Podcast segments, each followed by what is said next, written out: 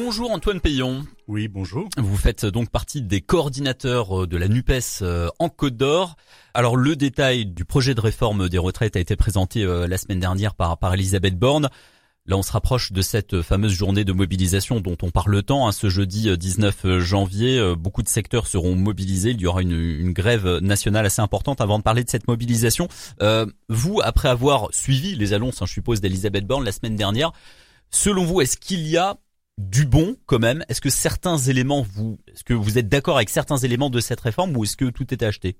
Comment vous jugez cela on ne, le, on ne le prend pas comme ça. On le prend dans son ensemble.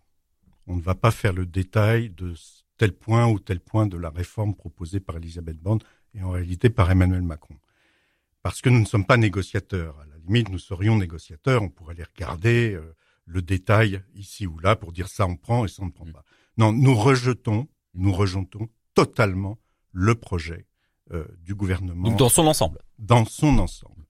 Parce que nous prenons, je pense, de la hauteur et que ce que nous rejetons. Parlez bien près du micro, pardon. Ce que nous rejetons, c'est un projet euh, de société. C'est un projet même de civilisation, on ose euh, le prendre comme ça, qui est un projet euh, de domination totale des travailleurs, du peuple, par une infime minorité euh, de notre population. Vous auriez voulu qu'il y ait plus de concertation avec euh, avec les autres partis, avec les syndicats, avec la population? C'est ça que vous voulez Il n'y a pas euh, eu de concertation du tout. Donc hmm. Donc c'est pas plus de concertation. Tout est. Vous auriez souhaité une réforme co-construite avec la population? Il n'y a pas de réforme, quelle qu'elle soit, qui sera bonne si elle n'est pas construite dans les règles strictes de la démocratie. C'est-à-dire? C'est-à-dire la discussion. D'abord, première chose, euh, euh, laisser les syndicats euh, se mettre ensemble sur un projet commun, de sorte à ce qu'on puisse les consulter le temps qu'il faut hmm. pour aboutir à un projet commun. Le mot-clé, c'est commun. Même chose par rapport au Parlement, on, on est sidéré par la brutalité, voire le mépris total euh, de l'exécutif vis-à-vis de la représentation nationale à travers le Parlement, que ce soit l'Assemblée nationale ou euh, le, le, Sénat. D'ores et déjà, le message est passé. Nous sommes au compte de plus de 10, nous serons au compte de plus de 10, 49-3 en l'espace de même pas un semestre. Euh, il n'y a plus aucun jeu parlementaire dans ce pays. Et un 49-3 n'est pas impossible également pour cette réforme des retraites. Mais bien sûr, la menace mmh. en a été d'ailleurs faite mmh. immédiatement mmh. dès qu'il a été question de lancer cette réforme. Ce que ça veut dire, le message il est clair, c'est que il n'y a plus de démocratie. Dans ce Passage en force. C'est, mais le mot clé, c'est force dans ce que vous dites. Hmm. C'est la force tout le temps. C'est la force aussi dans la rue d'ailleurs, parce que Alors, il y a sans cesse la répression des mouvements sociaux, mais ça va de pair. C'est articulé. La force vis-à-vis de la démocratie, y compris dans sa représentation nationale, y compris vis-à-vis des élus, elle s'exerce aussi directement sur le peuple pour le même motif, c'est-à-dire imposer sans aucune discussion, sans aucun dialogue, sans aucun respect des autres de tous les autres. 80% des Français, selon le dernier sondage, qui disent non à ce projet de réforme. Eh bien, peu 80 autant que, autant que ça, j'ai entendu Oui, 80% pour le dernier sondage. 80%, 8 personnes sur 10. Hmm. Alors on entend beaucoup la, la contestation, euh, on entend beaucoup moins les contre-propositions. Est-ce que vous, en tant que responsable politique local d'un parti de gauche, d'un parti d'opposition, est-ce que euh, vous pouvez émettre des contre-propositions pour euh, bah, essayer de sauver le système de retraite par répartition. En fait, c'est un petit peu ça l'idée. Mais ce qu'on ne comprend pas, c'est qu'elle ne soit pas entendue. Oui, mais justement, alors, depuis je, le début. je, suis là notamment pour, pour vous permettre d'en parler. Je ne représente pas un parti. Première chose, je représente au moins cinq, six chez nous. La Nupes, qui la Nupes, qui est toute l'union de la gauche et de l'écologie. Mm.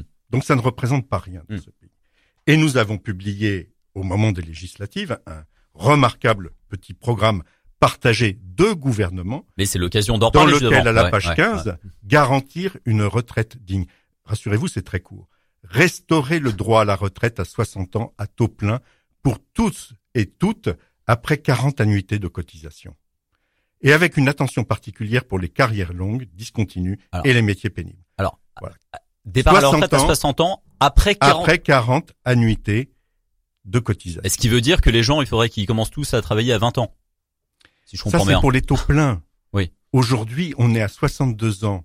Il faut attendre 62 ans, Hmm. et le nombre d'annuités nécessaires pour avoir son taux plein. Vous le connaissez?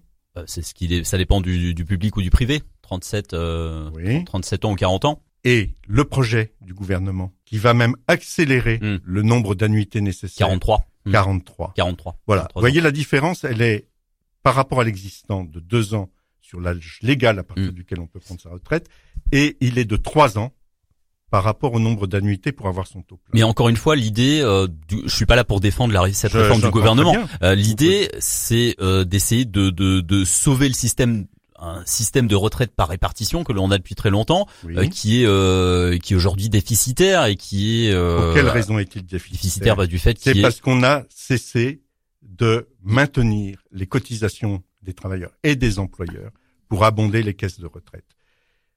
Aujourd'hui, le salariat, le vieillissement, vieillissement de la population également. Il y a de plus en plus de personnes à la retraite. Les gens vivent beaucoup plus longtemps, beaucoup plus de, de, de retraites à, connaissez à- à- payer. Il y a ça aussi. Ça, c'est mathématique. C'est mathématique. Le cas depuis très longtemps. qui Depuis- travaille Ouais. sur euh, le sujet. Il s'appelle le Conseil d'orientation des retraites, le COR, qui dans son dernier rapport de septembre nous dit explicitement qu'il n'y a, mais même à plus ou moins long terme, aucun problème de financement euh, des caisses de retraite. Il suffit d'augmenter de 0,25% les cotisations, le taux de cotisation vieillesse, pour financer le projet que nous portons ici à la NUPES. 0,25. Hmm. On est à entre 13 et 14% du PIB consacré à ces caisses de retraite. Le nombre de personnes qui effectivement sont d'ores et déjà à la retraite et qui vont l'être du fait du vieillissement de la population fait qu'il y a nécessité à ce que les retraites soient soutenues, voire même que le financement des retraites soit légèrement augmenté. Voilà. Il suffit là- de l'augmenter d'un êtes, quart de point des cotisations. Hmm. Il suffit d'arrêter de faire des Donc augmentations de salaire par des primes donc ça fait qui des sont défiscalisées, ce qui est d'ailleurs le projet qui est aujourd'hui présenté par le Rassemblement national Hmm. en convergence totale avec la majorité. Euh, Mais ce que vous proposez à l'instant, ça veut dire que ça fait des prélèvements. On dit déjà que les charges sociales sur les salaires sont déjà très très importantes. Ça alourdirait encore plus euh, les, les charges euh, sur, sur, sur les salaires. Le coût du travail deviendrait de, encore plus important. Mais le coût du travail, Il est très très important en France. Non, non, Ça bloque tout. parfois Vous les- savez ça bloque très bien que les embauches. toutes les comparaisons qu'on peut faire au niveau de l'OCDE font que la France se situe à peu près dans la médiane hein, des cotisations. plus haut. Le coût du travail, c'est aussi une sorte de propagande permanente que l'on entend pour effrayer qui? Effrayer euh, les entreprises comme Total qui ne payent pas d'impôts? Vous savez, que, la que. ressource, la ressource financière. Quand, quand, quand, quand j'en parle à beaucoup de chefs d'entreprise, euh, encore une fois, je suis pas là pour les défendre, mais, euh, Non, mais ils beaucoup me pas- disent que, ils sont euh, terriblement que- intoxiqués par la propagande euh, Ah, et, et, et chargés aussi par Ils le, sont chargés par d'autres taxes et d'autres prélèvements. quand on voit la différence entre le salaire brut et le salaire net, notamment en France, on voit qu'il y a, un- c'est très important, plus important que vous savez que la pays différence, ça s'appelle du salaire différé. C'est-à-dire que les cotisations que vous payez, mais que votre patron paye aussi, c'est du salaire que vous toucherez justement le jour où vous partirez Mmh, à la retraite. mmh, mmh. Euh, vous avez vu qu'aujourd'hui, on en est à l'attaque de la sécurité sociale dans son ensemble. C'est-à-dire que de cesser de faire de la cotisation, comme le propose par exemple le Rassemblement national, c'est ne plus pouvoir rembourser vos frais médicaux. C'est ne plus pouvoir vous payer une retraite du tout. Et c'est le projet fondamental, parce que le projet fondamental, c'est de passer tout ça sur de la cotisation vers ce qu'on appelle la capitalisation, vers des organismes qui vont pouvoir vous assurer, ce sont des systèmes d'assurance Mhm. privée qui, a d'ailleurs- qui ont d'ailleurs déjà beaucoup euh, augmenté euh, leur part, leur part hein, du marché euh, de la retraite, de sorte à ce que vous puissiez, si vous le pouvez, vous Mhm. assurer pour votre maladie ou pour votre vieillesse. Donc c'est en plus parfaitement inégalitaire. Écoutez, comment se fait-il que dans euh, ce pays, depuis la libération, Restez bien près du micro, pardon. depuis la libération, des systèmes de sécurité sociale extrêmement généreux effectivement et qui tranchent sur ce qu'on voit dans le monde entier ont pu être soutenus dans une société qui produisait beaucoup moins de richesses. Où est la richesse en France? Elle est, vous le savez que chez Total Energy, aujourd'hui les dividendes, ça nous a été dit Prenez le souvent l'exemple de Total. Oui, Bon, parce que a c'est un que- symbole. Non, il n'y C'est a un, pas que c'est un symbole, c'est un c'est symbole. un symbole. Mm. 20% du chiffre d'affaires est versé en dividendes. Mm. Et 20% pour les salaires. On est à égalité aujourd'hui de la part pour les dividendes avec la part réservée pour les salaires. Est-ce que ça ne pose pas un problème Et en augmentant légèrement la part pour les salaires, euh, ça pourrait changer beaucoup de choses, c'est ça que vous voulez dire. Mais ça permettrait, par exemple, de relancer la consommation. Hmm. Et une consommation dirigée peut-être vers des choses intelligentes. Ça permettrait peut-être de relancer des cotisations, mais aussi, pourquoi pas, de l'impôt, avec moins d'évitement de l'impôt, avec moins d'évasion fiscale, qui permettrait de lancer des grands chantiers écologiques dans ce pays dont nous avons besoin. Hmm. C'est ça, vous le savez très bien, notre programme d'ailleurs, où tout se tient.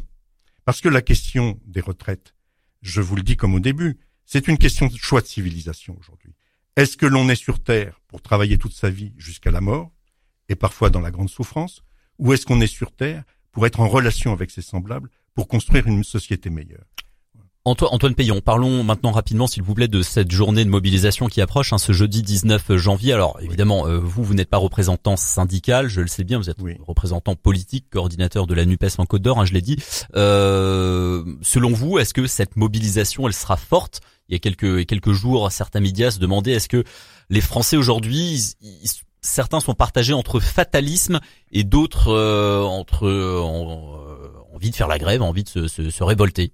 Mais nous avons les deux. Selon vous, quelle sera le, est-ce que, est que la mobilisation sera dans les relations que nous avons avec nos concitoyennes et concitoyens exactement les deux, à la fois du fatalisme, du découragement, de la renonciation, et de l'autre côté une colère qui aujourd'hui dit je vais me mobiliser. Hmm. Je lisais la presse euh, locale, notamment le bien public, et j'ai vu des témoignages, y compris d'un maire, qui disait pour la première fois je vais aller manifester. Et ça nous l'entendons. Euh, nous l'entendons, nous entendons des gens qui sont un petit peu au bout et qui peut-être cette fois-ci vont se mobiliser. Après, personne n'a la boule de cristal. Personne ne peut faire un pari sur la mobilisation populaire parce mm. que là, il s'agit de mobilisation populaire. Et bien sûr que les syndicalistes, regardez, c'est la première fois que nous ayons une telle union des syndicats depuis combien mm. d'années, mm. notamment la CFDT qui faisait toujours un peu bande à part, Aujourd'hui, ils, sont, tous unis. Euh, et l'appel, c'est mmh. tous les syndicats, CFTC, CFDT, CGT, FSU. Ils organiseront une conférence de presse d'ailleurs en Côte d'Or ce, ce, ce, mardi. Euh, alors, alors, et de notre côté, mmh. c'est aussi l'union de toute la gauche. Alors justement, j'allais vous en parler rapidement parce que euh, on voit que euh, il y avait cet espoir de rassemblement de la gauche euh, lors des élections présidentielles au printemps dernier, puis lors des élections législatives. Vous étiez candidat d'ailleurs de la NUPES euh, dans la première circonscription de Côte d'Or lors des élections législatives. Il y avait cette, cet élan de rassemblement à gauche. On a l'impression que c'est en train un petit peu de, c'était un petit peu en train de se déliter ces derniers temps. Il y a eu l'affaire Katnins notamment. Il y a ce sont des épiphénomènes. Des épiphénomènes selon vous. Voilà. Est-ce que vous pensez que cette mobilisation, elle peut donner un nouvel élan à la Nupes? Non, elle, elle n'en a pas besoin. Elle n'en a Je peux vous dire que selon vous, la, Nupes, est bien rassemblée. Il n'y a pas de problème. Regardez le congrès du Parti socialiste aujourd'hui. Le résultat très heureux hier soir d'Olivier Faure, qui mm. arrive à près de 50%, jeudi soir, mm, jeudi mm. soir, près de 50% euh, de, des votes des socialistes. Sur quelle, sur quelle idée fondamentale? L'union avec les autres forces de gauche. Et chez nous, ici en Côte d'Or, nous avons constitué en juin dernier dans la foulée des législatives, une NUPES 21, une union de mm. toute la gauche et de l'écologie en Côte d'Or, qui se réunit une fois par mois, 25 à 30 personnes qui sont les principaux responsables politiques des différentes formations, et nous sommes aujourd'hui en amitié, en amitié politique. Ça fonctionne à fond. Nous avons des actions communes, y compris dans le nord du département, par exemple sur le mm. projet de grand méthaniseur. Nous faisons des communiqués communs. Nous sommes reçus, nous sommes reçus ce jeudi soir par le maire de Chenauve, deuxième ville de hmm. l'agglomération, hmm. de la métropole. Donc la gauche est rassemblée en Côte d'Or. Bon, il y a, la gauche est totalement rassemblée. La gauche c'est l'écologie parce qu'il y avait l'écologie politique. Aujourd'hui, c'est la gauche écologique tout entière.